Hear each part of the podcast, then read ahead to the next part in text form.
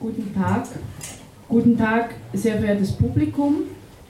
Ich begrüße Sie ganz herzlich zu meinem Beitrag.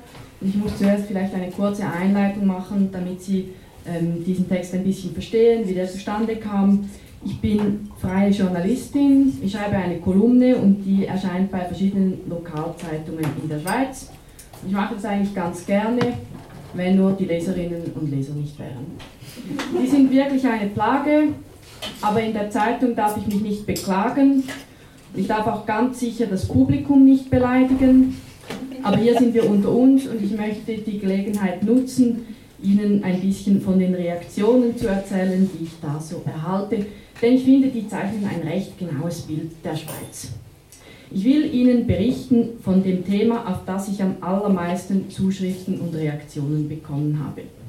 Es gibt dieses eine Thema, da verstehen die Schweizerinnen und Schweizer wirklich keinen Spaß. Da wird sie ganz wild. Es bringt sie wirklich auf die Palme. Bisweilen vergessen sie sich sogar. Bei diesem Thema bäumt sich jeder aufrechte Schweizer auf und zieht in die Diskussion krempelt die Hemdsärmel hoch, stürmt ins Büro, setzt sich vor den Computer und hackt mit beiden Zeigefingern auf die Tastatur ein, um sofort, aber sofort eine wütende Mail zu entsenden. So nicht, junge Dame, ganz sicher nicht. Das ist Bürgerpflicht, das ist geistige Landesverteidigung, meine Herrschaften. Es geht um nichts Geringeres als Fond die Chinois.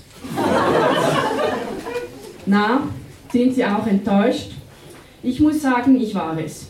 Ich bemühe mich so um einen kontroversen Diskurs. Ich habe über Feminismus geschrieben, die Frauenquote. Ich habe das Konzept der Lohnarbeit in Frage gestellt, über soziale Ungleichheit geschrieben oder über die Erbschaftssteuer. Aber nichts hat so viele Reaktionen ausgelöst wie dieses Fond de Chinois.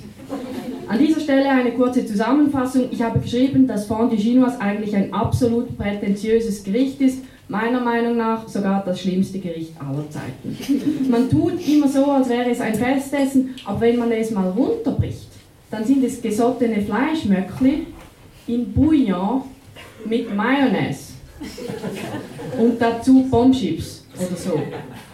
Also ich muss sagen, für mich tönt das nicht nach einem Festessen, für mich tönt das eher nach etwas, was ich als bekiffte Teenagerin gern gegessen hätte. Aber scheinbar ist es für viele Leute in diesem Land identitätsstiftendes Kulturgut oder so. Jedenfalls war es zu viel für die Leserinnen und Leser. Ein Leser hat sich an den Verlag gewandt und eine Stellungnahme verlangt. Ein anderer hat mir einen Brief geschrieben, in dem er sagt, ich hätte ihm beinahe den Heiligabend verdorben. Und das tat mir dann leid, auch wenn dieses Gericht noch so einfältig ist.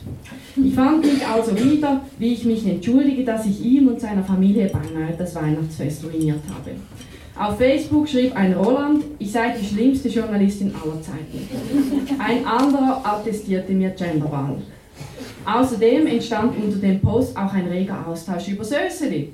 Eine Yvonne hat geschrieben, ihre Family freue sich jedes Jahr auf Chinois und die Söseli. Da könne man ganz gut auch ohne Mayo machen. Eine Jessica wollte wissen, wie sie das denn so mache anstelle Mayo. Nichts leichter als das, sagt Yvonne. Man nehme Halbbrandquark, Halbfettquark und Sauercreme. Eine Rosmarie sagt, bei ihr gäbe es an Weihnachten Würstchen und Brot. Ein Mann schreibt andernorts, wären die Leute also froh um ein feines Chinois. Und dann meldet sich noch eine Monika und gibt mir einen Tipp.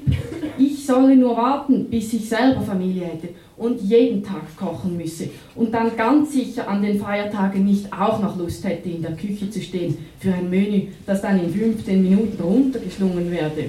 Darum sei Chinois super, um es gemütlich zu haben.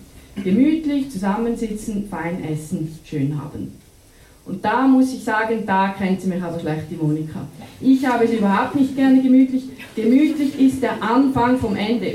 Wenn man es sich zu gemütlich macht, denkt man plötzlich mehr darüber nach, was man in seinen Bauch stopft, als was man in den Kopf packt. Und das ist bei vielen Schweizern scheint sein Ding, dass sie nichts anderes hinter dem Ofen hervorlockt als Fondue Chinoise. Und das ist doch wohl der Gipfel der Bünzlichkeit. Aber es ist halt auch eine Steilvorlage. Und die habe ich sehr aufmerksam registriert. Ich strecke schon die Fühler nach einem neuen Gericht, über das ich herziehen kann. Es wird nicht leicht. Fondue Chinoise war wirklich das perfekte Subjekt. Noch dazu in Kombination mit der saisonalen Komponente. Fondue Chinoise vor Weihnachten, das zu toppen, wird schwierig, aber ich will mein Bestes geben.